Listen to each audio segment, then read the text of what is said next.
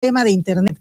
Pues sí, están conectados solo colocando www.radiochiriquí.com y pueden escucharnos o bien con Facebook Live y YouTube.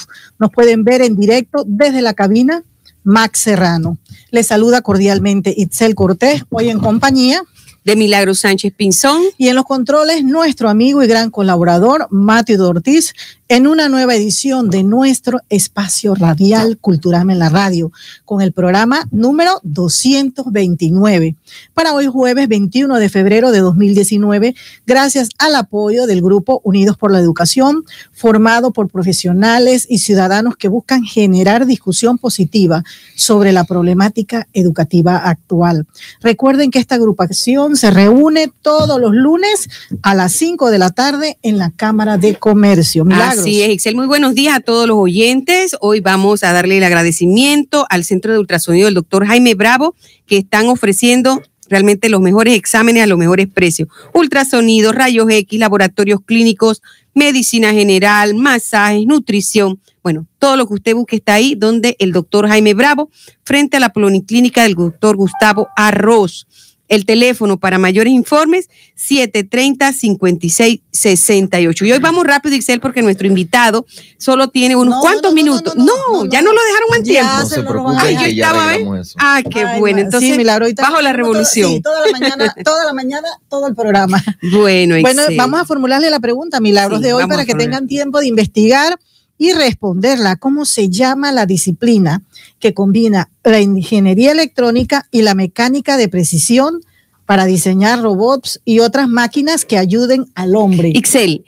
Parece difícil, pero yo les voy a dar una ayudita, un empujoncito. Es la combinación de dos palabras, ¿verdad? Y la idea es introducir en nuestro vocabulario, en nuestro léxico, esos términos que son los que tenemos que manejar, porque eso y que el futuro está allá. No, el, futuro, es revolucionario con la ciencia y la tecnología está aquí y por eso hicimos esa pregunta. Repítela, Sí, Milagro, la voy a, repetir y muy lento, ¿ah? en cámara lenta para que la puedan escuchar muy bien, inclusive anotarla, ¿verdad? La pregunta del día de hoy es, ¿cómo se llama la disciplina que combina la ingeniería electrónica y la mecánica de precisión para diseñar robots y otras maquinarias que ayudan al hombre. Ixel, y esta pregunta llega con el apoyo de nuestro gran amigo Omar Avilés Orocu. Él está ahora mismo ahí en Houston, Texas. Me imagino que está trabajando, pero está viendo el programa. Un saludo aquí por las cámaras de el YouTube que están instaladas en la cabina Max Serrano y hasta allá, pues hasta Houston, Texas, me imagino también disfrutando de esos 19 grados centígrados, ¿no? Agradable, 19 grados Celsius es la palabra que debo usar, porque centígrado sería redundante. Así que hasta allá un saludo fraternal para nuestro amigo Omar eh, Avilés Orocu. Bueno, Milagros y otro grupo, uh, equipo de trabajo que nos apoya y que, apoya esta programación todos los jueves desde hace muchísimo tiempo es el Instituto Nueva Luz, Educando para un Mundo Competitivo. El Instituto Nueva Luz, cada día más fuerte en su propuesta educativa, ofrece técnicos superiores reconocidos por el Meduca con las carreras que nuestra región necesita. El edificio Nueva Luz queda a un costado del Parque Infantil en el barrio El Carmen y diagonal a la Escuela José María Roy. Para mayores informes, pueden llamar al 850-6811. Excel, y no habíamos anunciado de ah, qué se trata el premio de hoy. Vamos a dar una hora. Ustedes saben que uno de nuestros objetivos es promover la lectura. Así que hoy el ganador o la ganadora se va a ir a una obra de Agatha Christie, la famosa Dama del Misterio, eh, la escritora inglesa produjo miles de novelas de, intriga, ella es la maestra del suspenso, así que pueden llevarse hoy, realmente es una colección de tres de sus obras. sí, sí, ella no es una serie de obras. Ella no escribe obras tan largas. Exacto. Así que vamos entonces a que otorguemos este premio que va a llevar, recordemos, a quien responda la interrogante de hoy. ¿Cómo se llama la disciplina que combina la ingeniería electrónica y la mecánica para diseñar esas máquinas que nosotros necesitamos en el día a día. El teléfono, ya mira, ya Mateo está. La gente también, la idea es que busquen eh, a través de herramientas digitales, investiguen, utilicen esto para esa información que debemos a cada momento estar actualizándonos. 775-3472, el número donde está atendiendo Mateo. Y ahora vamos a escuchar el mensaje de la Universidad Tecnológica Oteima, formadores de líderes, mientras avanzamos en la programación. En estas vacaciones, aprende y disfruta con tus amigos, inscribiéndote en los cursos de verano 2019 de la Universidad Tecnológica Oteima.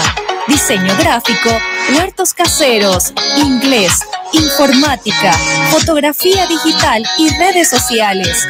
Para participantes de 9 años en adelante. Solicite información al 6674-3920. Matricúlese ya. Inicio enero 2019.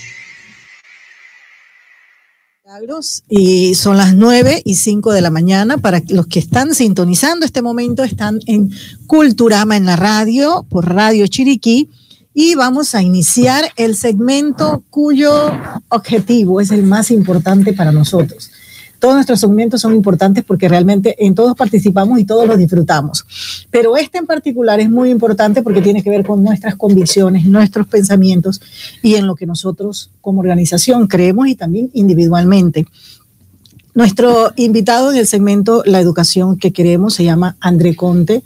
Es un joven eh, que eh, ha desarrollado, a pesar de su juventud, la carrera, las carreras, las carreras, porque realmente te, te, mueves en diferentes disciplinas, ¿no? Correcto. Pero partiendo de la informática, te has convertido en especialista en seguridad informática, Correcto. Eh, asesoras a empresas, tienes tu propia empresa, solamente tiene 23 años, pero tiene su propia empresa. Es que me impresiona eso de la juventud de él. Me imagino que comenzaste con una startup, algo así, ¿verdad? Eh, Comencé básicamente como un error. Ah, Ixel, pero di de quién se trata primero antes de pues, introducirlo. se, trata de André Conte. Sánchez. André Conte Sánchez. Tú quieres vincularlo con tu apellido, ¿verdad? André Conte Sánchez, em, un joven de Panamá que está visitándonos esta mañana en Culturama en la radio porque posteriormente se va a presentar en una actividad que está eh, auspiciando en parte la Universidad Tecnológica Oteima sobre nuevas carreras perdón, la Universidad Tecnológica, sí, la Universidad Tecnológica, sobre nuevas carreras, sobre esas carreras de el momento, porque no es del futuro, como decía Milagros hace un momento, sino de la hora. Así que dejamos a, André Conte con los micrófonos, por favor, eh, preséntate, saluda a nuestra radio eh, audiencia. Bueno, hola, eh, muy buenos días todavía. mi nombre es André Conte, soy experto en seguridad informática, gobierno digital y en resumen en tecnología. Ese es el resumen, experto en tecnología. Pues sí, a mis cortos 23 años, digamos que he logrado muchas cosas y es gracias a la educación. No hay más nada que decir que es gracias a la, educación, cosa que cualquier joven puede lograr y, por lo que venimos luchando muchos jóvenes y me alegra decir que la provincia de Chiriquí es donde se está dando el, frente de batalla más fuerte, porque en la capital nos falta, digamos, un empujoncito más para poder eh, que la educación se transforme que de verdad que la educación sea de primer mundo, que la educación em, lleguemos a tener más jóvenes, como ustedes dicen, como yo, que tengan empresas a sus 23 años, que escriban libros, que, que tengan los conocimientos necesarios para poder sobrevivir en un mundo al que se avecina. Porque actualmente eh, en mi carrera como seguridad informática hay un déficit de miles de miles de personas no hay personas preparadas en seguridad informática, no hay personas preparadas en tecnología. Estamos en diferentes universidades, eh, en casi todas, estamos graduando personal de ingeniería en sistemas, por ejemplo, que no sabe usar una computadora. O sea, esos son los déficits que estamos hablando. Tú dices que están saliendo ingenieros que no saben usar la computadora. Ingenieros de sistemas que no saben usar una computadora.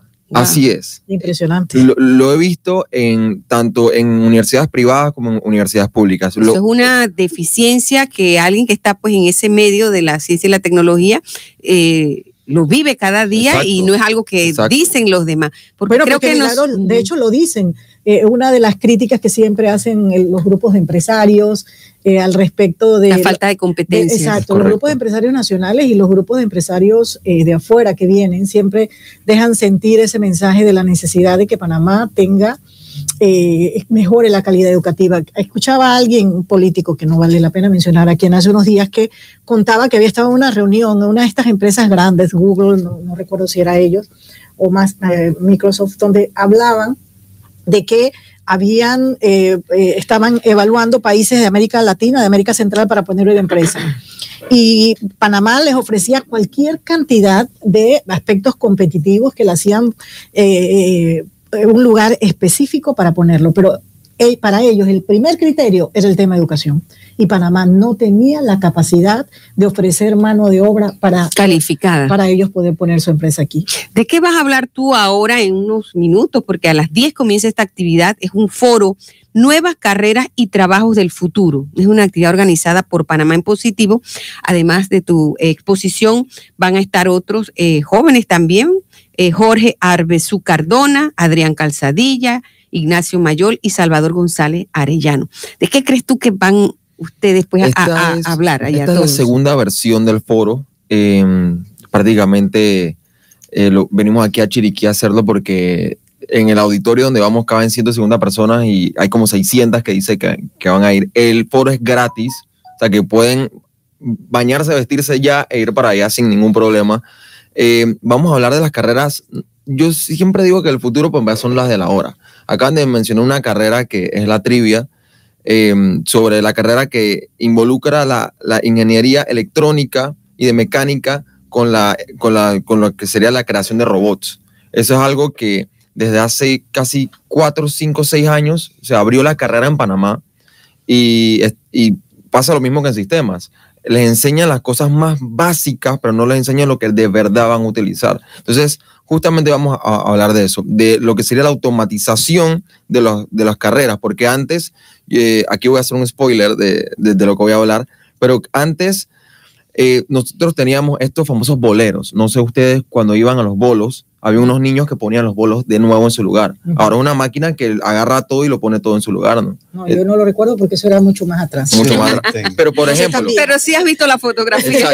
Pero por ejemplo, el afilador de cuchillos, que iba todos los días en la mañana y pasaba. Exacto. Ahora la, la, cultura del ser humano se ha trasladado a de, de utilizar los mismos utensilios a ya se desafiló, bueno, lo voto y compro uno que cuesta 99 centavos. Ahora, me disculpan porque el programa no es mío, pero no, no, no, para nada, para nada. Yo quisiera preguntarte, y sé que eso va a surgir en, en tu conferencia, es eh, ¿qué estudiaste y cómo llegas al tema de eh, la tecnología y sobre la seguridad cibernética? La seguridad cibernética. Debe gustarle primero. Eh, sí, pero ¿cómo nace realmente? Si fue tu padre o fuiste tú mismo que dijiste, ¿sabes qué? Me bueno, gusta, me, involucro. Es una combinación de variables extrañas que se juntaron. Eso es lo que yo he, dicho. Un eclipse solar. Exacto. fue como que los planetas se alinearon. Mi padre fue el primero en tener una Mac en Panamá. Él era diseñador ah, gráfico y por ende él tenía la tecnología dentro suyo. Y desde chiquito, mi padre y mi madre me inculcaron lo de la tecnología. Yo quería ser senafrón, yo ni siquiera quería ser ingeniero. yo quería, Estaban los uniformes y las armas. uniformes, eh, proteger un país y combatir. Tú querías la, seguridad física realmente. Era un idealista y sigue siéndolo. Pero mi madre fue la que agarró las armas y me, y me, lo puse en la cabeza y me dijo, o estudias ingeniería o de aquí a esta casa no sales. No te vas a poner por ende, em, eh, prácticamente mi madre me dijo o estudiaba en ingeniería en sistemas o la estudiaba, o sea, no había otra opción. Y bueno, le agradezco que gracias a Dios me obligó, todavía no estoy graduado en ingeniero, me faltan un, un par de materias, que se tienen que abrir a la universidad para yo poder ingresar al, porque a veces suele suceder que cuando cambian de pensum académico, pues quedan unas materias como que no hay profesores para que las den. Entonces estamos como esperando eso. Tú hablas de que comenzaste tu empresa como un error, como casi todos los grandes, como exacto, Google, exacto. que fue un proyectito de como Steve Jobs, como Larry Page, todo. Em, yo siempre veía, ok, cómo comencé a hacer esto del hacker fue algo extraño y esto no es secreto, esto ya lo he publicado varias veces. Había un grupo que se llama Anonymous que estaba en contra de la, del sistema, del, sistema, del status quo, de, todo lo malo. Y yo un día me creé un YouTube y dije, yo soy Anonymous. y de repente a los dos días, y subí un video, que no, que estamos en contra de esta ley, creo que era la sala quinta en Panamá, y, y te estaban pasando cosas en Panamá un poco oscuras. ¿Tenías cuántos años? 16, creo que acaba de cumplir entre 15 y 16 años. Pero ya tenías la capacidad de criticar el sistema, que eso es interesante. Co correcto. Entonces, eh, prácticamente a los dos días me tocaron la puerta de los anónimos de verdad. Oye, ¿tú qué estás haciendo, chiquillo de la porra? y yo dije, aguanten, unidos somos mejor. Enséñenme y yo puedo ser un gran asset. Y ellos dijeron, está bien. Resulta y acontece que no eran los grandes anónimos, era un chiquillo dos años menor que yo, inclusive, tenía 14 años. Pero, también se estaba haciendo pasar por anónimo. no, pero el pelado sabía, el pelado sabía hackear muy bien y eso que tenemos todos los hackers es algo que todos tenemos, independientemente de que siempre hay sus rivalidades en, cualquier materia, eh, los hackers todos son curiosos. Ah, si van a trabajar con alguien, lo van a investigar. Si van hacer algo, van a investigar. Todo lo que hagan, van a investigar. Como si fueran un periodista, así. Entonces, eh, yo me culturicé con ellos, me eduqué en su forma de trabajar sin jerarquías, que todos éramos uno, buscando la unión, eh, buscando solucionar cosas, no tanto de que hay un problema, sabemos que hay un problema, bueno, vamos a resolverlo, como la educación, sabemos que hay un problema en Panamá de la educación y, y, y y cuáles son las soluciones y cómo vamos a aplicarlas. Porque puedes tener las soluciones pero, y aplicarlas no es tan fácil. Tienes que hablar con gremios, tienes que cambiar todo el sistema educativo, la metodología, reeducar a los profesores. O sea, es un, implementarlo es difícil, pero es posible. Es un cisma. Exacto. Entonces, digamos que me cansé de luchar cibernéticamente, eh, tirando piedras a un muro gigante y un día dije, ¿sabes qué? De nada sirve que yo tire piedras a un muro gigante es mejor entrar al sistema y cambiarlo desde adentro. Entonces ahí fue donde digamos. Quiere ser como el caballo de Troya, ¿no? Entrando a la ciudad. Prácticamente, prácticamente es, lo que hacemos los hackers. entramos dentro de un sistema y lo cambiamos adentro, aunque sea cibernéticamente, pero ahora lo estamos haciendo. André, estamos en Culturama en la radio, es un programa educativo y quizás tenemos algún público que está escuchando por primera vez esto de hacker, porque tenemos público variado. Explícale a los oyentes qué consiste eso del hacker y para que ellos pues estén ilustrados. Claro, los hackers, aunque la gente piense que son los malos por las películas de Hollywood, los hackers son los buenos. Los hackers son los que protegen sistemas, son los que evitan que ocurran desastres, por ejemplo, que alguien hackee una planta de gas que, genera electricidad y la haga explotar, que ha pasado antes. Que alguien entre dentro del sistema eléctrico de cualquier... Y corte la luz de Exacto, y corte la luz, como ha pasado antes, no voy a mencionar el caso, pero ha pasado antes. Eh, que entren al sistema de la policía y le tumben los radios. Entonces, ¿cómo tienen cómo comunicarse? Todas esas cosas hay que protegerlas. Por la seguridad nacional, por la... Seguridad empresarial. Exacto, por la seguridad empresarial, industrial. Imagínate que un día entres a tu cuenta bancaria y te en cero. Alguien tiene que evitar que eso pase.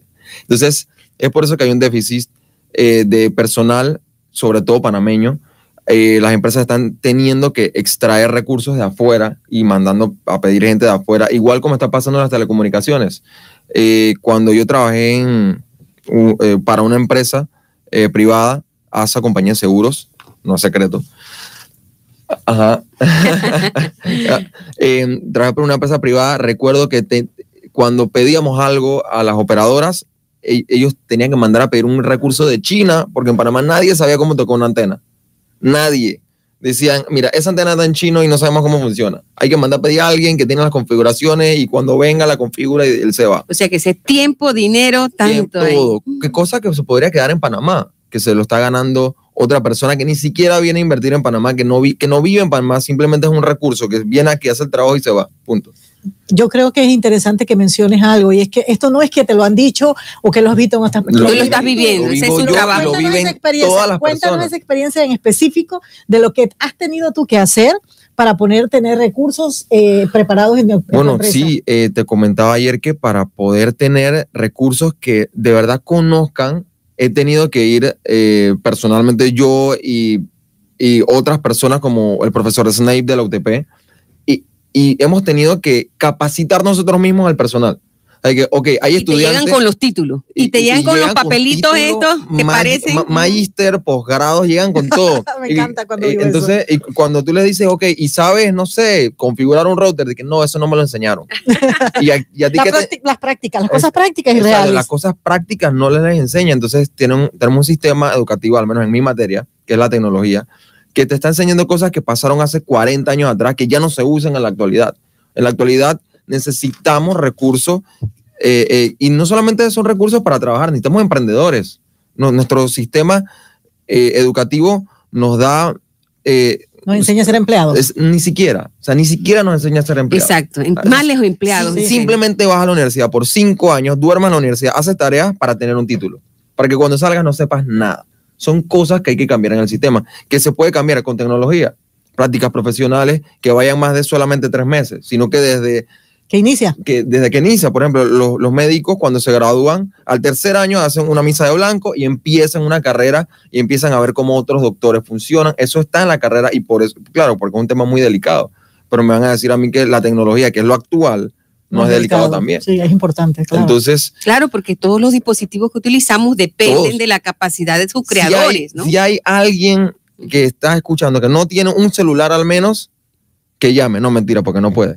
Pero, pero es dije, no hay una persona ahora mismo en la actualidad que no tenga un celular, al menos que sea chiquitito, que reciba llamadas solamente. Todos tenemos un dispositivo tecnológico. Y decías en un artículo que estuve leyendo que de hecho una experiencia muy sonada, eh, porque involucró políticos y todo aquello, Claro. eh, que fue las escuchas o las, las vigilancias, aquellos que estuviste involucrado en ese tema. De, de- yo leí el artículo, pero no entendí de qué manera tú participaste en la, en, La investigación. en la investigación de esto. De manera independiente, eh, a mí me llegaron los abogados de ambas partes y me dijeron, ¿quieres trabajar? Porque soy perito informático, tengo un diplomado en delitos informáticos y eh, informática forense, por ende tengo la capacidad, la experiencia para poder ser perito en el caso y yo preferí no meterme en eso, pero me llegaron los casos a, a la mesa, los estudié y simplemente dije, mira, no te puedo ayudar, pero gracias por la información. Entonces de ahí yo hice mi propia research, busqué, busqué, investigué, eh, agarré par- parte de las llamadas evidencias de otras personas. Fueron 150 personas escuchadas, así que alguien, alguien que no voy a mencionar me dio, por así decirlo, su celular. Yo le hice una clonación, yo, yo vi qué es lo que había pasado con eso y verifiqué los programas que tenía instalados, que era un poco de viruses, que se llamaban, bueno, tenían como tres Ujú. tipos de, de, de software spy, spyware, que es lo que te lo que te puede abrir la cámara en cualquier momento mientras te estás bañando, mientras estás en cuando sea te puede abrir la cámara o el micrófono y te puede escuchar.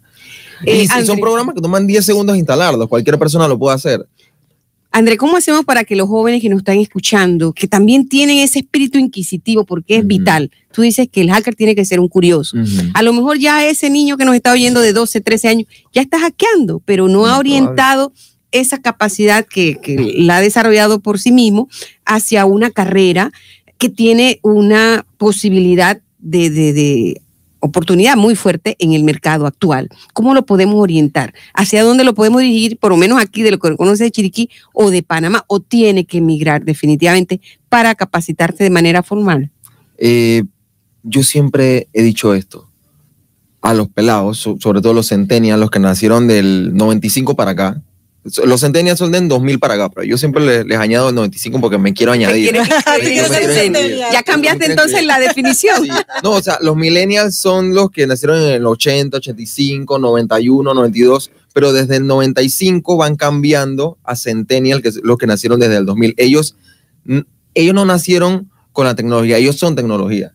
Ellos tienen en su ADN El la chip. tecnología, sí, o sea, entonces ellos son muy Tú eres de diferentes. ese grupo. Yo soy de los dos, yo soy millennial y yo soy centennial.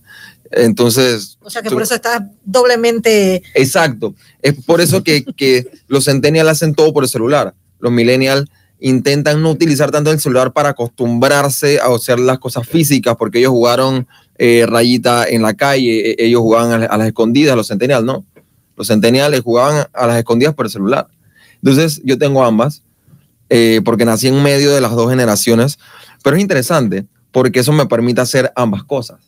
Entonces yo les recomiendo a todas esas personas que, que quieren eh, involucrarse en la tecnología, que quieren ser hackers, por ejemplo, porque es una carrera que Pero te puede positivo. positivo, de los Un positivos. sombrero blanco. Un sombrero blanco, porque existe sombrero blanco, los que protegen los grises, que están como en medio de las dos, como que son blancos, pero utilizan técnicas de los sombreros negros, que son los malos, los que clonan tarjetas, los que al final van presos. Lo que utilizan para presos. medios delictivos, para Exacto, los que al final van presos porque a todos los agarran. Todo lo que hagas en internet se queda en internet. Muy importante esos tres conceptos que la gente maneje. Hay tres tipos de hackers. Correcto. El del sombrero blanco, que es el Los que buenos. sirve para las empresas, para protección. Ustedes son netamente nuestros defensores, ¿verdad? Exacto. Está el del sombrero gris, que ¿Qué, qué es lo que es un sombrero blanco, pero utilizan técnicas de sombrero negro? Por ejemplo, van a un cajero y te ponen un, un chip clonador y tú vas, sacas plata del cajero y al final te dice, oye, ¿sabes que No te diste cuenta que te cloné la tarjeta. Entonces tú, tú quedas como conflictivo. Esos son de Porque- hecho los que viven de eso, porque trabajan, Eh, trabajan viendo las, las debilidades, vulnerabilidades. las y de los entonces, sistemas. Entonces la- las van exponiendo y hacen algo no ético que es hacer lo que está mal, pero al final te dicen, oye, pero tienes un problema. pero eso es O sea para al- sacar provecho. No la para larga. sacar provecho, sino para que la gente se dé cuenta, pero están haciendo el acto delictivo y al final no, no te hacen nada, sino que te llaman la atención y te dicen, mira, lo estás haciendo mal. Eso sucede en la actualidad. Son Yo- las personas que se Yo era de eso hasta que me dijeron, me tocaron la puerta y que, oye, deja de hacer eso y cámbiate al lado blanco, porque la gente le cae mal que llegue alguien y, y Y diga- que, que te diga, oye, te hackeé. Y tú como que, ¿qué? ¿Pero, pero por qué? Dije, porque es que podía. O sea, tú no lo haces con el fin de delinquir, sino es Sino para Para advertir. advertir, correcto. Esos son los y grises. necesitas que Exacto. alguien te proteja tu sistema y aquí estoy yo para hacerlo. Exacto, esos son los Exacto. grises. Exacto. Pero los negros sí son los que definitivamente usan todas las técnicas malignas ex- existentes y por haber para beneficio meramente propio, para sacar dinero de donde sea. No importa si te lo roban, no importa de dónde. Esos son los, los sombreros ¿Cómo negros. hacemos para que los jóvenes elijan ser los del sombrero hackers del sombrero blanco? Se, se los pongo fácil. ¿Quieren ir presos o no? Si quieren ir presos, vayan por el negro, pero los van a agarrar. Y no los agarran en 10 años, los agarran en 6 meses. Bueno, Milagros, eso tiene que ver con la formación, ¿no? Los padres, es. Los valores. los Los valores que los padres enseñan permiten que, porque todos nuestros jóvenes están eh, expuestos en la actualidad a eso. O sea, tú no puedes, de que existe una computadora o un teléfono, como decía él, cualquiera, eh, eh, puede, cualquier joven que no esté bien orientado o que no haya sido bien formado puede desviarse y convertirse en un sombrero negro. Y de hecho, es. De hecho lo hemos visto, ¿no? Eh, por ejemplo, bueno, no, mejor no, no entro en ese detalle. Ixel, vamos a preguntarle a André, que Ujú. dentro de unos minutos va para la Universidad Tecnológica no a va. participar. No, todavía no, pero queremos decirle a los oyentes que tienen oportunidad, sobre todo estos jóvenes que están de vacaciones, que Sí. tienen oportunidad de escuchar estas excelentes exposiciones. Va a estar André, Adrián Calzadilla, también ha participado en los otros foros. Él es nuevo, él es, eh, sí, él es el más de agrotecnología. o sea que no solo es el aspecto de la ciberseguridad. eh, no, porque eh, vamos a tocar Jorge, a, a ver su Cardona, que es mi primo, por cierto, primo segundo.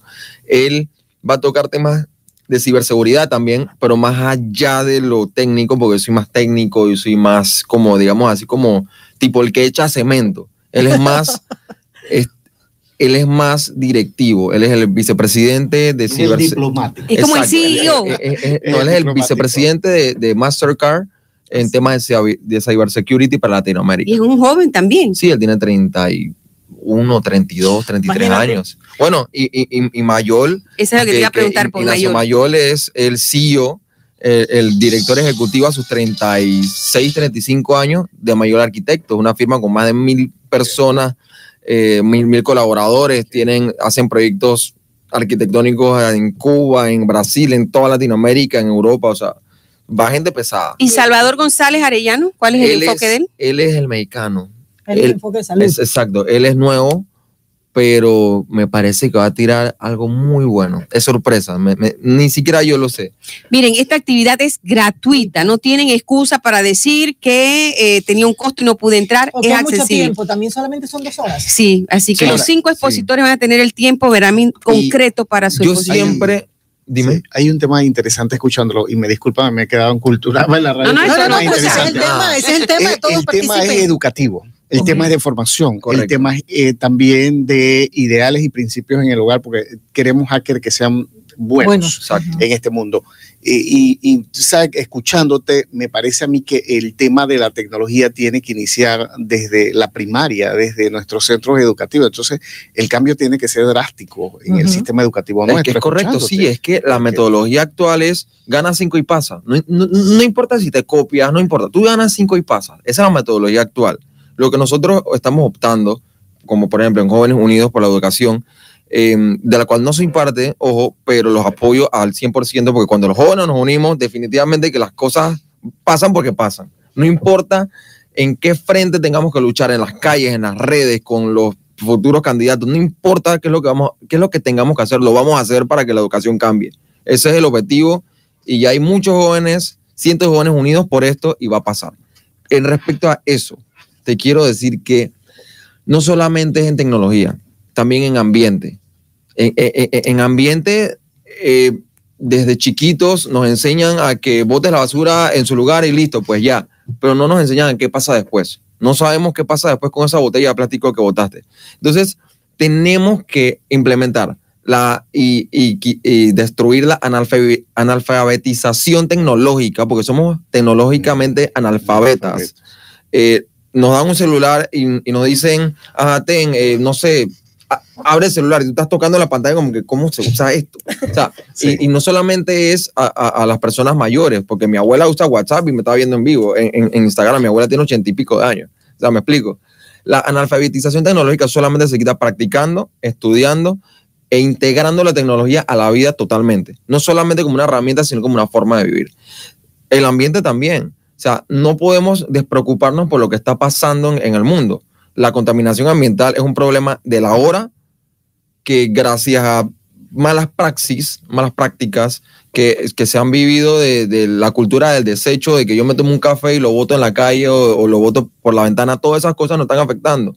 En Panamá tenemos problemas de que se inunda la calle, pero no se están inundando las calles por por un político, no se, están inundando porque botas la basura fuera de tu casa y no te importa hasta dónde llega va a la alcantarilla, se tranca la, alcantarilla, sube, eh, eh, eh, o sea, no tiene por dónde irse esa agua y, se te inunda. Entonces, todos esos temas hay que cambiarlos. Y también los valores. Tenemos una clase, y perdón que te interrumpa, de ética y valores que es que, ajá, aprendete los valores, respeto y todo el mundo respeto, ética, ética, pero realmente no la practicas. El 80% de las personas aprenden más practicando que repitiendo.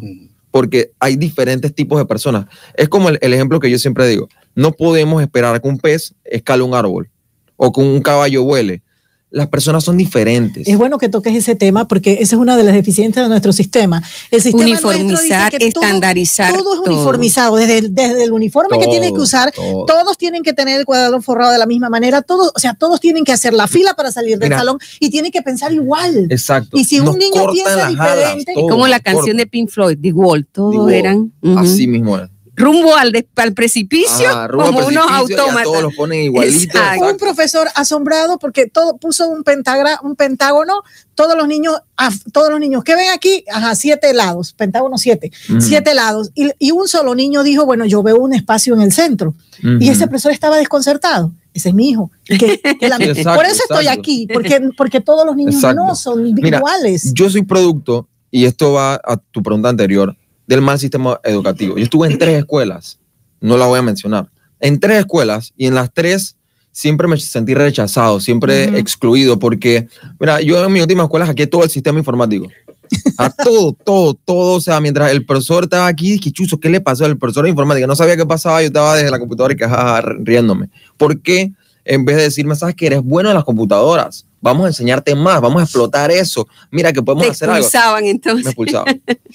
Entonces, yo, Conozco esa experiencia. Claro, yo era un joven, yo era un pelado, yo, no, yo, o sea, yo era revolucionario como debemos ser los jóvenes. Y ellos como profesores deberían, haberte causado. qué bien. Mira, el deporte está sufriendo en Panamá.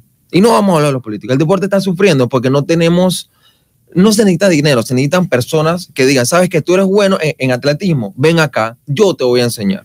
Claro que se necesita un incentivo e-, económico para, porque de, correr no vives, pero podrías pasar, eh, podrías vivir de eso si nos enfocamos en, en los jóvenes que son buenos en eso, enfocarlos en eso. Igualmente con los artistas, los jóvenes artistas. Así es, miren, a, un Rubén Blade fue producto de una buena educación de casa, pero, una, pero siempre fue combativo en, en, en el colegio porque los profesores decían, mírenlo, como decía en The Wall al principio, mírenlo, está escribiendo un poema, los profesores burlándose. Burlándose.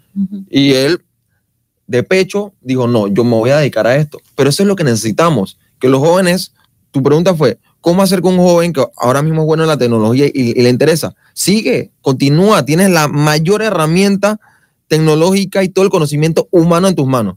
Se llama google.com. Y lo que no encuentras en Google, en algún lado lo encuentras. Yo Si no lo encuentras en el aula de clase, lo, Lo encuentras ahí. Porque es que a, a- a mí me da dolor que yo siempre tenía mi cabello largo y me sentía bien hasta que venía un profesor y que sal de la clase porque tienes el cabello largo. Pero eso qué tiene que ¿Qué ver? ver? O sea, ¿qué tiene que ver que tenga el cabello? ¿Saben por qué se usa el, el- el- el cabello corto en las escuelas? Por los piojos. Los piojos se han controlado hace como 50 años para acá. Ah, de que hay una e- e- epidemia de piojos. Ah, bueno, el que tiene el problema que, que se desinfecte y punto. Ya.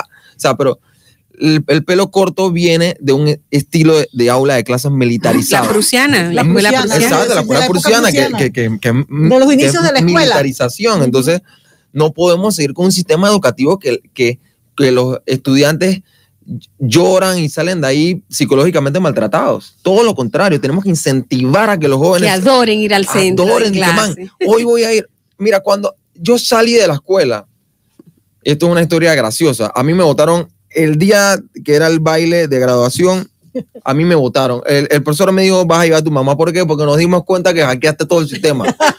Yo, entonces no voy a poder entrar. Y él me dijo, mira, por tu acompañante te vamos a dejar entrar. Yo, que bueno, está bien. Me votaron el, el día de la graduación. ¿Cómo se llama tu mamá? Diana Sánchez. Diana Sánchez. Doña Sí. Diana es una santa. ¿ah? No, de verdad que ella me dio Yuso.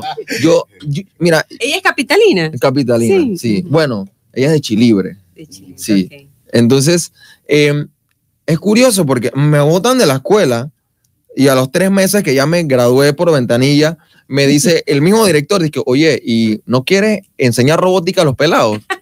yo dije, "Ah, o sea, ahora que salí de la escuela, ahora tú quieres que yo le enseñe a los pelados algo. ¿Por qué no lo hicimos antes? Cuando estaba en la escuela, cuando necesitaba el, el- incentivo. En ese momento estaba lleno de odio por lo que me hicieron. Entonces, es, es- es- es eso, te maltratan emocional y psicológicamente. Y quiero hacer hincapié en algo. Las personas se, se preguntan que por qué es que los jóvenes son más débiles ahora, dicen. Porque antes nos pegaban y antes teníamos que caminar. No. ¿Saben por qué son más débiles psicológicamente los pelados? Porque lo son. Por la mala, sal- eh, por lo- la mala alimentación. Ahora todo tiene un exceso de azúcar. Ahora todo tiene colorantes. Ahora todo se ve muy bo- bonito, pero dentro tiene un montón de químicos que al final afectan al cuerpo humano. Debilita todo el sistema. Exacto. La Y- inmunológico. el Exacto, sistema entonces inmunológico. todo eso va afectando y dicen es que antes los pelados eh, no sufrían de depresión. No sé si es cierto o falso porque no hay estadísticas que, que lo digan, pero la realidad es que están sufriendo de depresión. Bueno, entonces vamos a ayudarlos con eso. No, hombre, eso es algo desde la pubertad, dicen. Pero cuando salen de ahí, salen violadores, niñas embarazadas. ¿Por qué? Y, y quizá voy a tocar un tema que, eh, eh, que, que es como territorio rojo, hay una línea roja ahí, que es el tema de eh, educación sexual. Cuando ha- hablamos de que necesitan, necesitamos enseñarle educación sexual a las personas, que no, no es que no le vamos a enseñar perversiones, Exacto. le vamos a enseñar de que, mira, niña, es tu cuerpo y nadie te lo puede tocar. Y si te tocan, y que estos son los, esto es lo que tienes que hacer. No importa si es tu tío, no importa si es tu primo, Los no parámetros. te pueden tocar. O sea, hay que enseñarle las cosas como son. Mm. Porque yo fui profesor de una escuela pública seis meses, ad honorem, en un, en un programa que se llamaba, ya se me olvidó, en, en- en un programa en donde tú vas y enseñas, yo le enseñé economía mundial a niños de sexto grado. Ah, Al principio no tenía ni idea cómo iba a ser, pero con la metodología ayudinga de, mira, les traía físicamente, este es un yen. ¿Sabes con un yen? No, esto es un euro, este es el dólar. Ah, el dólar sí lo conozco. Bueno, esto es lo mismo, pero del país de al lado, de Costa Rica. Esto es lo mismo, pero de Colombia. Ah, ok. ¿Cómo funciona? Entonces ahí yo los ponía a ellos a practicar cómo funciona la economía y hacíamos muchos ejemplos y aprendieron muchísimo. Em, pero ¿qué quiero sacar con esto? Que en cambio, cuando regresaba la, la persona llegaba, llegaba gritando, bueno niños, ahora en la página tal y se leen todo el capítulo. Cuide eso en, en tres horas. Yo como que profesora, o sea, usted está para ser consejera de ellos, no solamente para decirles que abran una página, para eso que lo hagan en su casa. Cierto. Otra cosa adicional que pueda añadir que hay que cambiar en la educación es el sistema de casualmente esto, de los libros. O sea, me encantan los libros físicos, pero vamos a ser sinceros, muchos padres no tienen dinero ni tiempo y eh, pesan los libros también, de comprar 300 dólares en libros para que lo abran. Yo, o sea, yo nunca abrí un libro en la escuela, nunca. Lo abría y que para verlo cuando el profesor estaba hablando algo y, ahí me ojeaba el libro, pero nunca yo jamás abrí un libro en la escuela. Y en la universidad nunca he comprado un, libro. Yo, lo yo todo lo descargaba. Claro que la metodología actual dice, miren quién trajo el libro, el que no lo trajo tiene uno. Tú, pero, pero, ¿por qué? Lo que importa es el contenido, o sea, no, no, es el físico. Ah, no, es que eso es lo que dicen las reglas. El formato. Exacto, entonces hay tecnología que tú puedes tener una plataforma en que tu celular tú puedes tener tu libro y lo puedes comprar inclusive. Mucho más barato, mucho más ecológico y lo tienes ahí palpable en tu mano, pero en un celular. Actualmente no te dejas ni siquiera traer el celular a la escuela. te vas a los resúmenes de los libros que hay en internet. Sí, pero eso es que es lo que hacen ahora los jóvenes. bueno, vamos, gracias Andrés, vamos a seguir, Matthew, vamos a escuchar un nuevo mensaje de la Feria Internacional Avid, que ya está a la vuelta de la esquina. Matthew, adelante con el mensaje de la feria. Del 14 al 24 de marzo. El momento, conoce lo más lindo de mi país desde tierras altas puedes sentir tanto color y pasión y de mi gente el calor. Ven a la feria de David, cada día mejor. Ven a la feria. Del 14 al 24 de marzo, Feria de David. Ven a la feria de David. Bueno, vamos, Ixel, a los saludos. Hoy hemos alterado un poco el orden regular de nuestro programa. Hoy tenemos saludos para el decimero de orillas del río en Alange. Él siempre alaba la naturaleza y sus bondades. Se trata de don Nicolás Calvo Pinzón y de su esposa Omaira Paricio. También su sobrina Nuris Arracera son fieles oyentes de Radio Chiriquí. También un saludo para Mavis Castillo Contreras aquí en la ciudad de David. Bueno, Milagros, eh, el miércoles, el viernes, perdón, 15 de febrero salió publicado en la Estrella de Panamá el artículo de opinión escrito por nuestra compañera Melba Miranda sobre las ejecutorias de la Fundefoc, donde destaca la importancia de las asociaciones y fundaciones sin fines de lucro que dedican tiempo y esfuerzo por devolver a la sociedad y en especial a su alma mater los beneficios que de ella ha recibido, porque la vida es acción vívela, inspirada por el lema del Colegio Félix Olivares Contreras, se creó hace 25 años la Fundefoc, formada por profesionales egresados de este centro que apoyan mediante becas y subsidios a jóvenes de escasos recursos a proseguir sus estudios. Recientemente crearon la beca universitaria DAR, para apoyar a aquellos estudiantes esforzados que han sabido valorar el apoyo de las becas y subsidios del nivel secundario prefiere apoyar carreras pertinentes que arraiguen a los jóvenes con su provincia para que no tengan que emigrar a la capital como si debieron, como se hicieron muchos de los miembros de la Fundefoc. Los más de 2.000 estudiantes beneficiarios por la, beneficiados por la Fundefoc en estos 25 años saben el compromiso que ellos tienen con la educación en Chiriquí. Para contactos con la Fundefoc deben marcar el 205-0180, este es un teléfono de oficina en Panamá, repito el número, 205-0180 y el 6673-4750 con el señor Roberto Taylor en Chiriquí. Y les vamos a repetir la pregunta, Milagros, eh, para aquellos que están, si quieren que repitan la pregunta, ya está Matthew eh, haciéndonos la señal. ¿Cómo se llama la disciplina que combina la ingeniería electrónica y la mecánica de precisión? Para diseñar robots y otras maquinarias que ayuden al hombre. Voy a repetirla nuevamente. ¿Cómo se llama la disciplina que combina la ingeniería electrónica y la mecánica de precisión para diseñar robots y otras maquinarias que ayuden al hombre? Excel, bueno, esto hoy sí los pusimos a trabajar un poquito más. No es una pregunta fácil, lo sabemos, pero va a aprender cuando se les diga la respuesta. Y el premio de hoy, la obra de Agatha Christie, Christie, perdón, va a llegar con el apoyo de Productos Químicos IBIS en Doleguita. Ahí les va a atender muy gentilmente el profesor Dionisio Pérez. Él es químico y está ofreciendo reactivos químicos para los profesores, investigadores, estudiantes de secundaria y universidad. También vidrieras para los laboratorios de escuelas, instituciones e industria en general.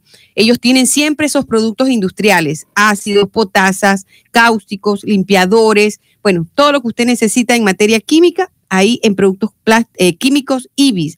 Les doy el número para informes 775-8919. Bueno, Milagros, y otro que también nos está apoyando en, en este programa, el doctor Abel Gómez Goff, un cirujano dentista que próximamente, en mayo, cumplirá 39 años de prestar sus servicios en la comunidad, pero un eh, profesional que siempre se está capacitando y para celebrarlo ofrece grandes descuentos en la odontología general.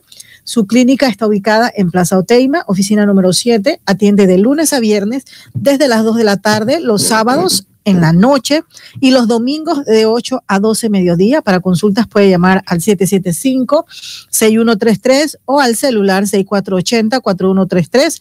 Tiene temor al dentista, la solución, el doctor Abel Gómez, odontólogo integral. Milagros, avanzamos con nuestro invitado. ¿verdad? Sí, Andrés, bueno, tienes tantas inquietudes que compartir con nosotros y sobre todo con los jóvenes. Esperamos que muchos chicos como tú estén escuchando el programa y que estén siendo motivados por esas palabras que estás diciendo, que no le tengan miedo, que no le hagan caso a esas opiniones como tú que te quisieron aplastar hasta cierto punto ese espíritu inquisitivo en el mundo de la informática, pero tú sobrepasaste es- esos bloqueos que hicieron y ahora has desarrollado tu propia empresa. Háblanos de cómo comenzó. Me dijiste que era por un error. Sí, eh, realmente un día me levanté y dije, nadie habla claro de la seguridad informática. Todos te dicen que es bonita, todos te hacen un reporte, pero realmente el reporte no enseña las vulnerabilidades, no enseña las deficiencias en el sistema de manera técnica, de manera real. Todas las empresas son como, hacen con las cosas como muy estandarizadas,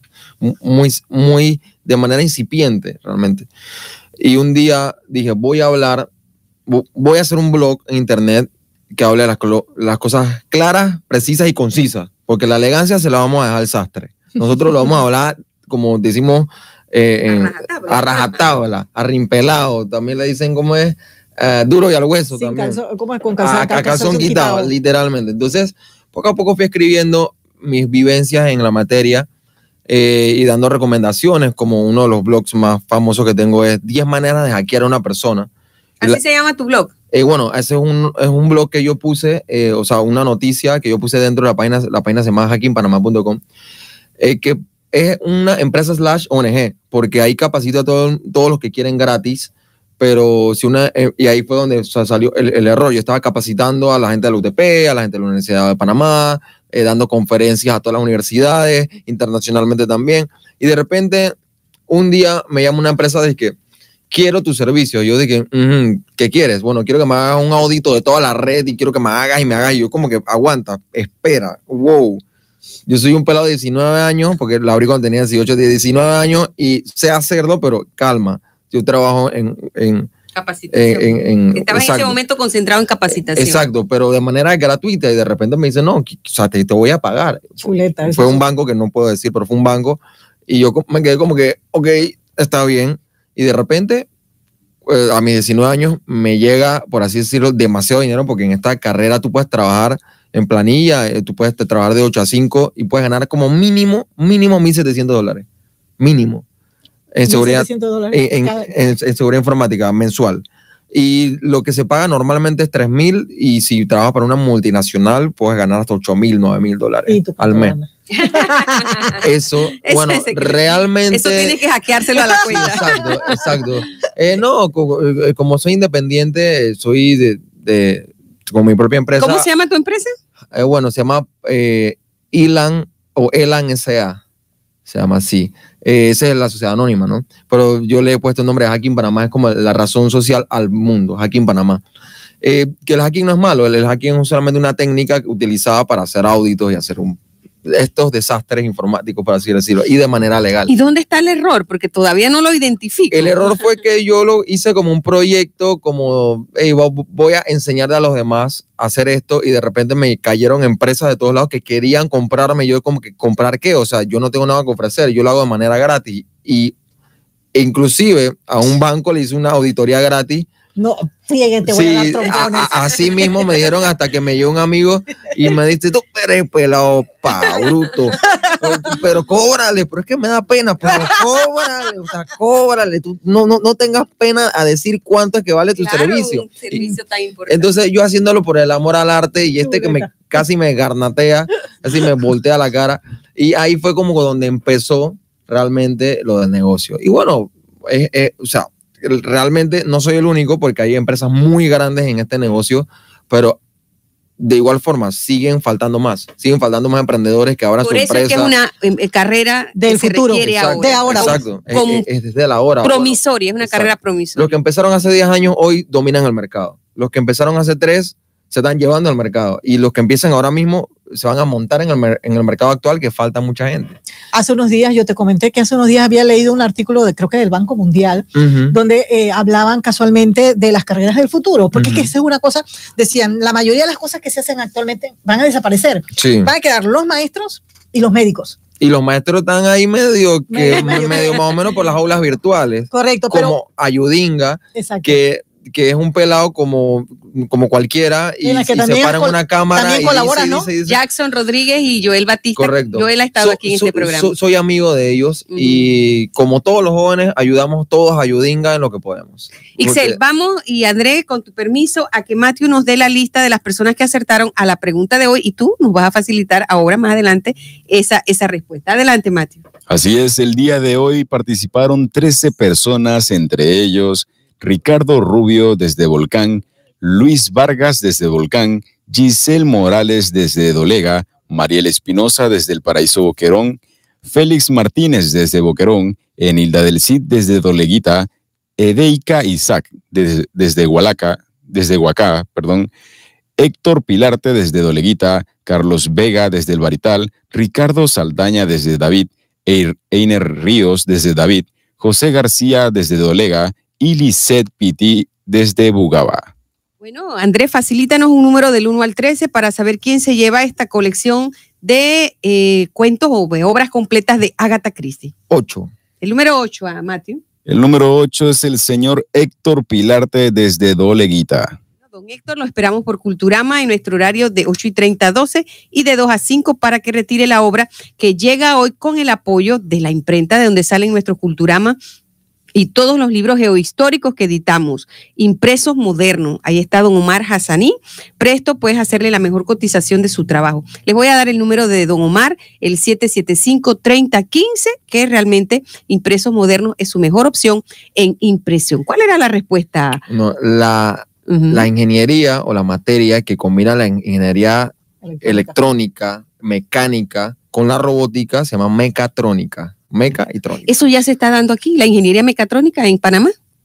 En varias universidades sí se dan, creo que en la UTP la dan también, En la en las privadas la la están dando.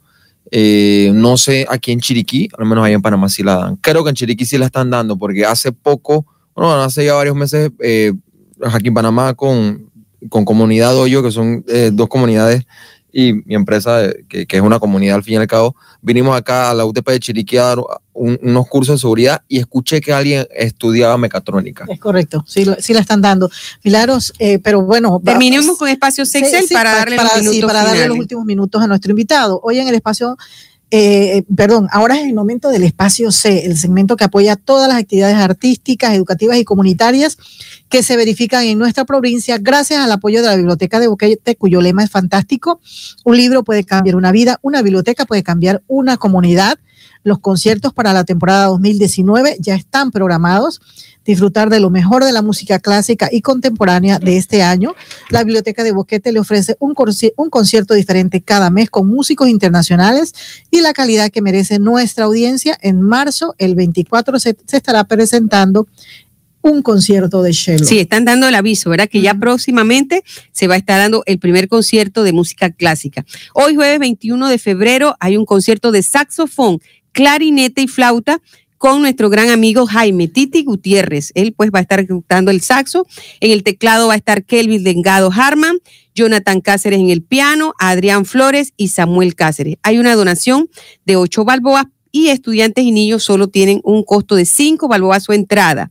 ¿Dónde va a ser esto? En el Centro de Arte José Cáceres, en su bellísima y moderna instalación, al lado de la Escuela de Santa Cruz. Bueno, Milagros, y mañana viernes 22 y el 22 de febrero, mañana Mañana es viernes Esa- 22 y el sí. sábado 23. Y el sábado 23 también tendremos un torneo de ajedrez en la escuela primaria de Alto Boquete entre niños y jóvenes de edades de 8 hasta 20 años. Un- el costo de inscripción es solamente de 5 balboas. Bueno, mayores informes con nuestro maestro de ajedrez ahí en Culturama, el maestro Sergio Barraza, en el 730-4010. Y desde ya, por favor, agende del 4 al 7 de abril la tercera feria del libro de Boquete. Ahí vamos a estar el, todo el elenco de Culturama. A mí me toca presentar al doctor Juan David Morgan, a Melba le va a corresponder a presentar al, al capitán Ibu Alvarado. Bueno, va a haber una gran cantidad de actividades, conferencias, talleres, cuentacuentos, números artísticos, la presencia de los escritores nacionales e internacionales y lo más importante, las ventas de los libros. Porque todavía algunos queremos sentir el contacto Sí, físico, sí. pero por supuesto lo importante es la lectura, no importa por qué medio, por qué formato, digital, impreso, eh, lo que usted quiera, ¿verdad? Lo importante es que esté leyendo. Más informes para la Feria del Libro de Boquete en la biblioteca al 720-2879. Bueno, y ya están abiertas las inscripciones para el concurso nacional del IPEL sobre los 100 años de la Organización Internacional del Trabajo, categorías artesanía, escultura, pintura, cuento, décima y poesía, corto- cortometraje, fotografía y prensa escrita. Los premios van de 5 mil, 3 mil y 2 mil balboas por cada categoría. Las bases del concurso se retiran en las oficinas del IPEL en el Ministerio de Trabajo. Ya están cerrando las inscripciones el 29 de marzo de 2019 a las 4 de la tarde. Así es, Ixel. Bueno, y en estos momentos se desarrolla el Consejo Municipal de Dolega y está don Roger Patiño promoviendo la celebración del 170 Boquete. aniversario de la provincia de Chiriquí en este distrito. Eh, ahí recuerden que además de esos corregimientos paradisiacos, todos Caldera, Palmira, Los Naranjos, Los Aramillos, Alto Boquete y Bajo Boquete, está la hospitalidad de la gente, el agradable ambiente que usted tiene allá, no solo por su clima, sus paisajes, sino pues la atención especial que da la comunidad. Así que apoyamos la celebración en mayo próximo del aniversario de la provincia en el distrito de Boquete. André, eh, nosotros siempre usamos desde nuestros inicios una frase aquí que para educar a un niño se necesita la tribu completa. Así es. Eh, y hemos hablado, de hecho, eh, durante el desarrollo, con la conversación contigo, hemos hablado de los pilares de, que han sustentado tu desarrollo personal y profesional. Mencionaste a tu familia, mencionaste eh, la educación. Eh, tú, como, como, como un joven profesional, eh, ¿qué mensaje le darías, por ejemplo, a los padres que están escuchando? A los padres que están escuchando, ¿cómo pueden apoyar a jóvenes? certeros, Sí, más- a jóvenes como tú, que se den cuenta que de pronto sus hijos no hacen las cosas de la forma que la debe hacer un, un- la, la hace tradicionalmente eh, el- la sociedad, pero no necesariamente quiere decir Tiene que su que hijo ser es malo Es o correcto. que está haciendo las cosas mal. Correcto. ¿Cómo, cómo tú viviste esa experiencia? ¿Qué tus Sí. recomendaciones le puedes dar a esos papás? Eh, yo le, no solamente las recomendaciones para los padres, también para los hijos. Primero con los padres, eh, no le cortan las alas antes de que siquiera puedan volar. No porque nuestros hijos estén haciendo las cosas como a nosotros no queremos, no significa que lo estén haciendo mal. Debemos ayudar a nuestros hijos en su crecimiento personal, pero también debemos entender que el mundo es cambiante y se está transformando. Estamos viendo la tercera revolución industrial, que es la revolución tecnológica. Así que si su hijo en algún momento hizo algo que estaba mal, em, lo que yo les puedo decir es aconsejenlo, busquen ayuda de un tercero. No, castiguen, no castiguen. No castiguen. a castigar. To- todo lo contrario, busquemos cómo incentivar que nuestros hijos se superen. No busquemos hacer el, típico punishment de que, ah, que no hiciste como yo lo quería hacer, bueno, castigado. Eso es llenar de odio el alma y el corazón de nuestros propios hijos. Nosotros tenemos que ser compañeros y los mejores amigos de nuestros hijos, no lo contrario. Eso, claro, si en algún momento tu hijo hizo algo malo como robar, ahí sí es algo que sí merece siempre, bueno, un castigo porque eso es términos, eh, en términos educativos, eso se llama condicionamiento básico. Pero Sí, son castigos formativos. Claro, no, de, no, no, no por rabia, sino con un sustento. Entonces, y a los hijos les doy este mensaje. Yo fui una persona que estuve en todos los temas eh, eh, habidos y por haber de sistemas fallidos. Eh, no- por ejemplo, vengo de unos padres divorciados desde pequeño, pero eso no, no significa que mis padres me abandonaron a mi suerte. Mi madre trabajaba todos los días, todo el día para poder tener comida en la mesa, para poder eh, eh, yo llevar libros a la escuela, que por cierto nunca abrí. Pero, pero con esto quiero decir que si la vida te pone muros, sáltatelos. No tienes que pegarle e intentar destruirlo. Busca la manera de evadir el muro. Busca, si a ti te gustan las computadoras y no tienes, pues si tienes que lavar carros por un año para comprarte una computadora, hazlo. Busca la manera de solucionar. No busques excusas, busca soluciones. Esto es un mensaje que siempre le doy a los pelados que me dicen, tengo muchos problemas, yo quiero estudiar psicología, pero mi papá me está obligando a, estu- a estudiar medicina porque que los doctores son mejor. No es lo que dice tu papá, es tu vida. Tus padres te dieron la educación, tus padres te dieron las herramientas académicas, pero el que va a vivir la vida eres tú, no él. Claro, a uno le quiere eh, eh, hacer caso a los padres porque ellos pasaron por eso y saben que, que es lo mejor para ti. Pero si todo tu ser te dice que quieres estudiar psicología, pues estudia psicología. Aunque tengas que trabajar y estudiar al mismo tiempo, que es algo muy difícil porque yo lo hice, yo, me pagué toda mi universidad y era algo que yo dormía dos horas, tres horas, algo así. Mientras trabajaba en un almacén vendiendo colchones y luego iba a la universidad, salía a las 11 de la noche para después hacer las tareas que tenía que hacer, para después entrar de nuevo temprano. O sea, mi vida no fue una perfección. Asimismo, la vida de nadie es una perfección. No hay excusas, solamente hay soluciones y aplicarlas, porque puedes tener la solución para el cáncer, pero si no la aplicamos no sirve de nada.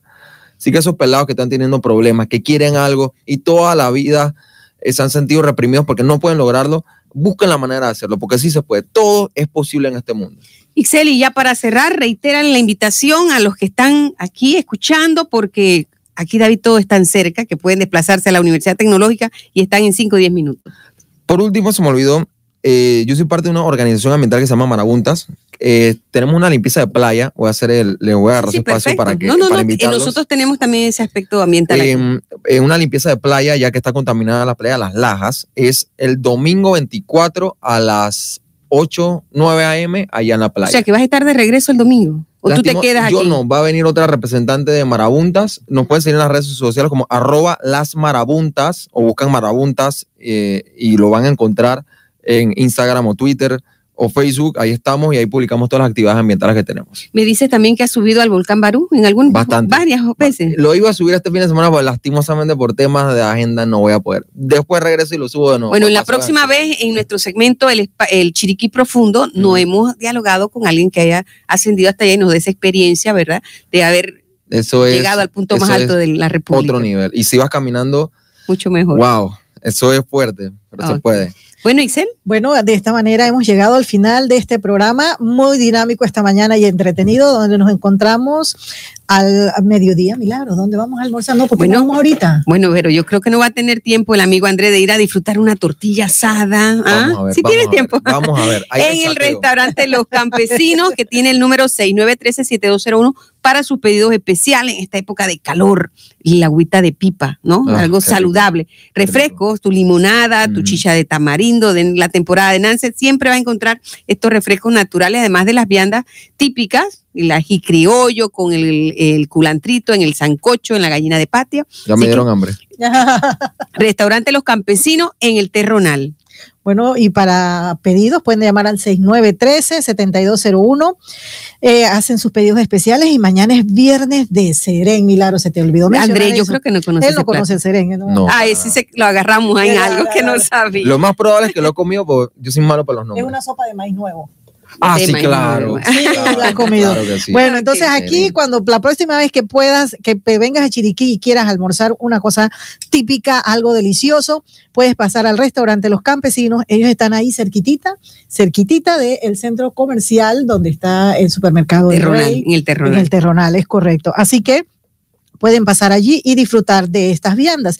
Milagro, y si Dios nos los permite, nos escuchamos el próximo jueves recordándoles que la educación, es primero en Chiriquí.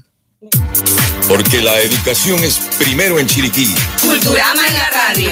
Con sus segmentos, entrevistas, invitados, premios, participación de los oyentes. En las voces de Melba Miranda, Itzel Cortés.